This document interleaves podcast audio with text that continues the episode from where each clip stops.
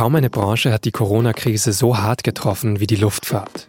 In Deutschland bekommt das auch die Lufthansa zu spüren. Sie steigt bald aus dem DAX ab und offenbar sind mehr als 20.000 Jobs in Gefahr.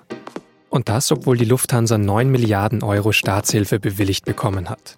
Wie das zusammenpasst, habe ich für diese Folge von Auf den Punkt den SZ-Wirtschaftsredakteur Jens Flottau gefragt. Mein Name ist Vincent Vitos Leitgeb. Die Lufthansa hat 762 Flugzeuge. Und die waren bisher eigentlich immer ganz gut in Bewegung. Aber wegen Corona stehen aktuell fast alle am Boden. Und um kurz deutlich zu machen, wieso das so ein großes wirtschaftliches Problem ist, während nur wenige Flugzeuge fliegen und damit kaum Geld reinkommt, entstehen weiterhin Kosten. Alleine die Personalkosten betragen bei der Lufthansa normalerweise 750 Millionen Euro im Monat. Die Lufthansa verbrennt also gerade circa eine Million Euro pro Stunde. Und selbst wenn jetzt einige Reisen wieder leichter möglich sind, wird das Geschäft wohl nur sehr langsam wieder anlaufen. Seit Anfang Juni ist immerhin klar, dass die Bundesregierung dem Unternehmen mit 9 Milliarden Euro aushelfen will. Die Kosten müssen aber trotzdem stark gesenkt werden. Und da wird die vergangenen Tage vor allem über ein Thema gestritten. Wir sind der Auffassung, dass mit diesen Geldern keine Massenentlassungen finanziert werden dürfen. Also ganz klar, wenn es Massenentlassungen gibt, darf es keine staatliche Unterstützung geben. Das war Gesine Lötsch, Bundestagsabgeordnete von Die Linke. Und sie kritisiert, dass bei der Lufthansa trotz des Hilfspakets bis zu 26.000 Arbeitsplätze wegfallen könnten. Das ist am Mittwochabend aus Verhandlungen der Lufthansa mit den Gewerkschaften bekannt geworden. Darum fordern wir die Bundesregierung auf, hier einzuschreiten und nicht nur die Schultern zu zucken und zu sagen, wir können ja nichts mehr machen. Und über diese angespannte Lage bei Deutschlands größter Fluglinie habe ich vorhin mit Jens Flottau gesprochen. Er ist unser SZ-Experte für Luftfahrt. Herr Flottau, in einer aktuellen SZ-Reportage beschreiben Sie eine Szene vom Münchner Flughafen, wo sich eine Mitarbeiterin sehr über ein Flugzeug freut, das da gerade abhebt von der Lufthansa. Beschreibt das die Lage im Konzern da gerade besonders gut? Ja, das beschreibt die Lage absolut äh, gut, denn man muss sich überlegen, im April hat äh, die Lufthansa so gerade mal zwei Prozent der normalen Passagiermenge befördert, äh, ungefähr ja, 240.000. Die wenigen Flüge äh, kann man äh, pro Tag in München an einer Hand abzählen. Deswegen was normal, also äh, niemandes äh, Aufmerksamkeit erregt, ein startendes oder landendes Flugzeug am Münchner Flughafen, ist im Moment leider aus deren Sicht eine echte Besonderheit. Aber jetzt hieß es ja eben Anfang Juni sozusagen in einigen Schlagzeilen, ja, die Lufthansa, die ist jetzt gerettet. Es gibt jetzt diese Staatshilfen, 9 Milliarden. Und dann kamen aber trotzdem wieder diese anderen Meldungen, eben Abstieg aus dem DAX, äh, jetzt die tausenden MitarbeiterInnen, die vielleicht gehen müssen. Hat man sich da zu früh gefreut eben? Es ist noch ein sehr, sehr langer Weg, äh, den die Lufthansa bestreiten muss und vor allem auch die Mitarbeiter. Die Freude über dieses 9 Milliarden Paket bezieht sich ja vor allem darauf, dass ähm, die Airline die Insolvenz vermeiden konnte. Damit ist aber ja noch äh, lange nicht geklärt, wann der Sektor und die Lufthansa im Speziellen wieder sozusagen einigermaßen in die Normalität zurückkehren können. Also war dieses Paket, dieses Geld einfach nur die Voraussetzung für dafür, dass man überhaupt so eine Zukunft planen kann. Und diese Zukunft steht ja auch noch unter dem Vorbehalt äh, der Zustimmung der Aktionäre, die am 25. Juni sich treffen werden und über dieses Hilfepaket abstimmen werden. Dann geht erst die Aufbauarbeit richtig los. Das heißt, jetzt müssen erst wirklich die Detailpläne gemacht werden, wie man dieses Geld auch einsetzt, um nachhaltig wirtschaften zu können. Also die, die Lufthansa muss einfach davon ausgehen, dass das Geschäft äh, lange nicht mehr so gut laufen wird äh, in den nächsten Jahren, wie es vor der Corona-Krise äh, der Fall war. Rein rechnerisch ähm, hat äh, der Vorstand jetzt gesagt, werden gut 20.000 Stellen zu viel äh, sein im Konzern. Man muss sich jetzt aber das nicht so vorstellen, dass jetzt 20.000 Leute rausfliegen. Die Lufthansa hat eine lange Tradition davon, relativ partnerschaftlich mit den Mitarbeitern umzugehen im Vergleich zu anderen Unternehmen, auch trotz allem Getöse, dass man da jetzt auch gerade in diesen Tagen hört von Gewerkschaftsseiten vor allem. Ähm, es wird aber darauf hinauslaufen müssen, dass sehr viele Leute bei Lufthansa Einschnitte hinnehmen müssen, bei den Arbeitsbedingungen, vielleicht auch bei den Gehältern, ganz sicher sogar bei den Gehältern. und dass sehr viele Leute Teilzeit äh, akzeptieren müssen, um eben zu verhindern, dass Kollegen rausfliegen müssen.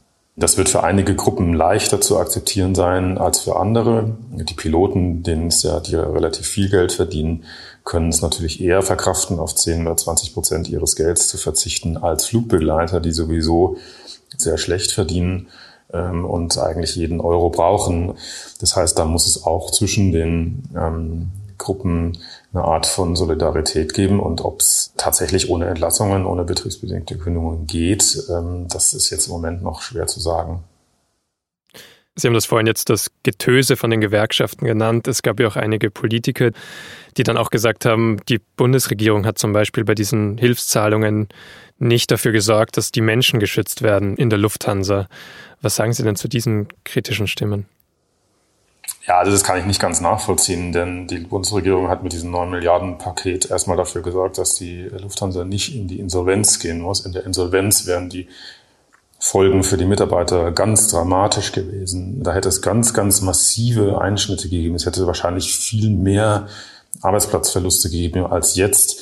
Man muss jetzt in der Lage einfach akzeptieren, dass natürlich dieses Unternehmen um die Kredite, um die stille An Beteiligung des Staates möglichst schnell zurückzuzahlen, loszuwerden, an allen Ecken und Enden sparen muss. Das ist doch völlig klar. Das ist auch keine Ausbeutung der Mitarbeiter, sondern das ist einfach die Realität, die bittere Realität.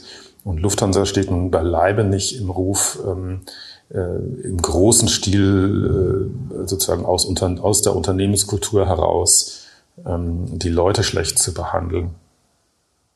Dann vielleicht zum Abschluss noch einmal so eine kurze Einschätzung dazu, wie schlimm wäre es denn für die deutsche Wirtschaft jetzt angenommen, man kann diese große Fluggesellschaft nicht retten oder man kann sich da jetzt, es passiert jetzt doch noch etwas, ähm, womit es schief geht. Es wird zum Beispiel nicht angenommen.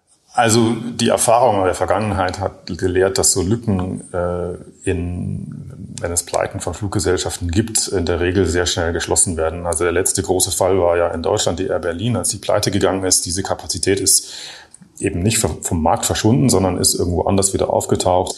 Die Regel ist, so Pleiten merkt man kurzfristig, ähm, aber langfristig nicht.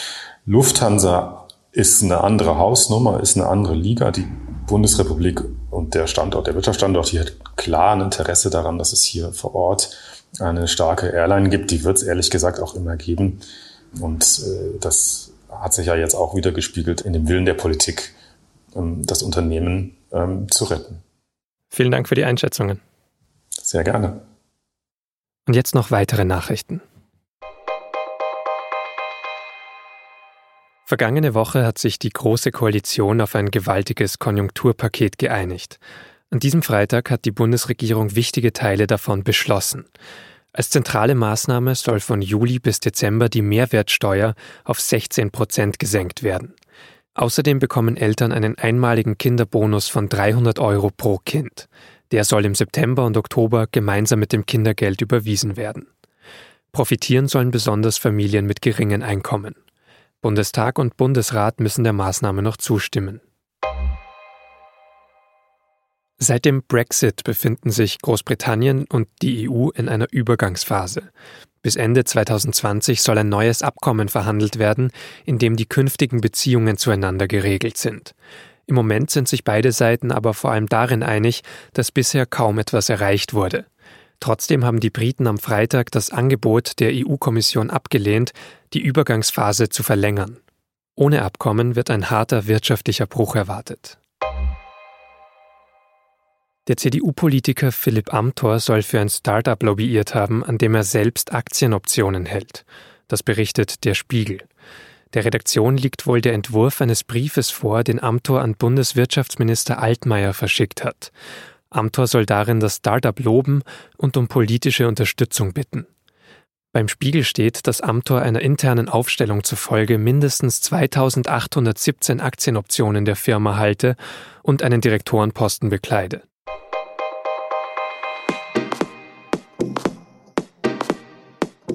Das war auf den Punkt am Freitag, den 12. Juni. Redaktionsschluss war 15 Uhr. Wenn Sie Feedback, Anregungen oder Kritik für uns haben, dann freuen wir uns immer über eine Mail an podcast.sz.de. Sie können aber auch bei unserer aktuellen Umfrage mitmachen. Den Link dazu finden Sie in den Show Notes dieser Folge und auf sz.de-nachrichtenpodcast. Vielen Dank fürs Zuhören und bis zum nächsten Mal.